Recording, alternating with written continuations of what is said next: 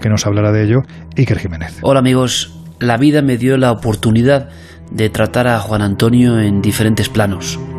Ese podría ser el resumen. Sabéis que no soy muy bueno resumiendo precisamente.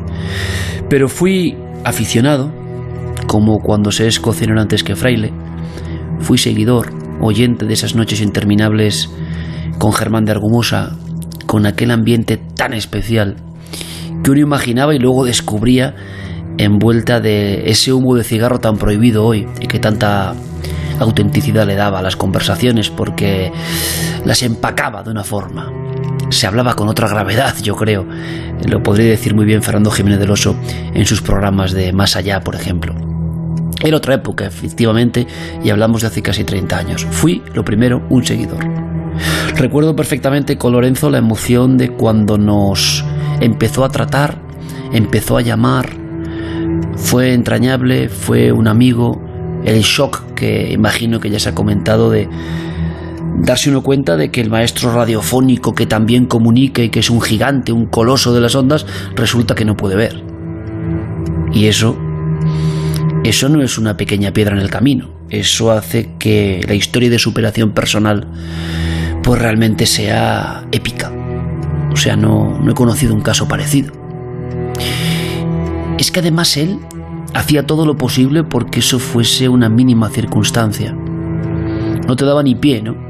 A, comentarlo. Imagino que quedaba dentro de su historia personal, del proceso de reconstrucción que uno tiene que hacer y de la ayuda de esa hada madrina que siempre ha tenido al lado, que es Silvia. Y luego tuve eh, la tercera visión, el tercer plano, que es el de ser competencia. Digo esto porque no creo que le haya pasado a muchas personas. Yo fui aficionado, seguidor, fui compañero, colaborador, digamos puntual, esporádico, pero fueron muchas decenas de visitas a aquel mítico estudio del que recuerdo, pues no sé, hasta el color y el ambiente, ¿no? En Pintor Rosales. Y después tuve que pelear, entre comillas, con Juan Antonio. Era mi obligación de profesional. Él lo sabía muy bien y yo también. Recuerdo que estuvimos en una cena con varias personas y que precisamente en una de las aristas ¿no? de, de esa gran tabla casi de caballeros medievales pues estaba Silvia, estaba Carmen, estaba Juan Antonio y estaba yo. Y hablamos de muchísimas cosas. Y muchísimas cosas quedaron truncadas. Truncadas de esa manera, muy injusta, yo creo que sinceramente muy injusta, pero que al mismo tiempo envuelven de mito a lo que ya era una leyenda de por sí. Eh, esa partida eh, en plenas facultades vitales, en pleno momento de expansión, de éxito, pues yo creo que es más triste, pero al mismo tiempo tiene todo ese aura que no sé qué valor puede tener. Quizá para los seres queridos poca. Para los que en el fondo tenemos algo de seguidores y de deudores y que hemos bebido de la semilla también radiofónica, como de tantos otros maestros, pues sí que nos puede parecer que, hay una especie como de envoltura, ¿no?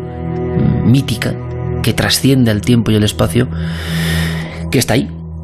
Y por otro lado, yo lo que siempre quise es, eh, con el máximo honor y la máxima fuerza, eh, tener la mayor cantidad de oyentes, ser mejor si es posible, tener a personas que incluso, aun compartiendo el espacio radiofónico, prefirieran estar con nosotros. Luego nos dimos cuenta, creo que ambos, que al final la familia milenaria y la familia rosaventera pues compartían muchas aficiones comunes, como es lógico.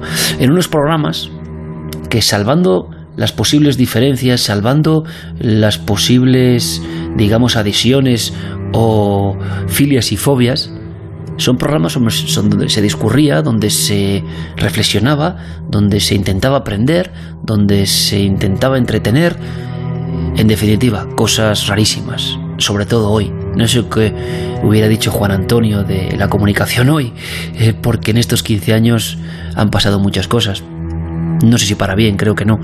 Pero éramos programas que intentábamos añadir cosas buenas a las neuronas en general. Y eso ya es rara avis, ¿no?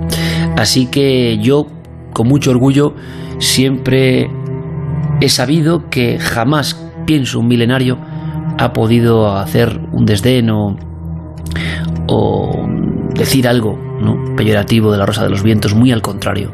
Sabía perfectamente que esa comuna existía y por eso fue una competencia sanísima el tiempo que duró.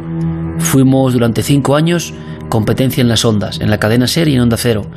Y la verdad me hubiera encantado que, que hubieran sido muchos más y que ahora mismo siguiésemos siendo competencia, siguiésemos peleando porque para eso somos profesionales y siguiésemos luchando por tener más oyentes. Eh, no pudo ser, no pudo ser, pero lo que sí pudo ser es que nunca, nunca jamás los oyentes de la radio de ciertas generaciones nunca jamás olvidarán el legado de Juan Antonio Cebrián. Por añadir algo más, ya me conocéis, tuve que hacer un programa que nunca hubiera querido hacer.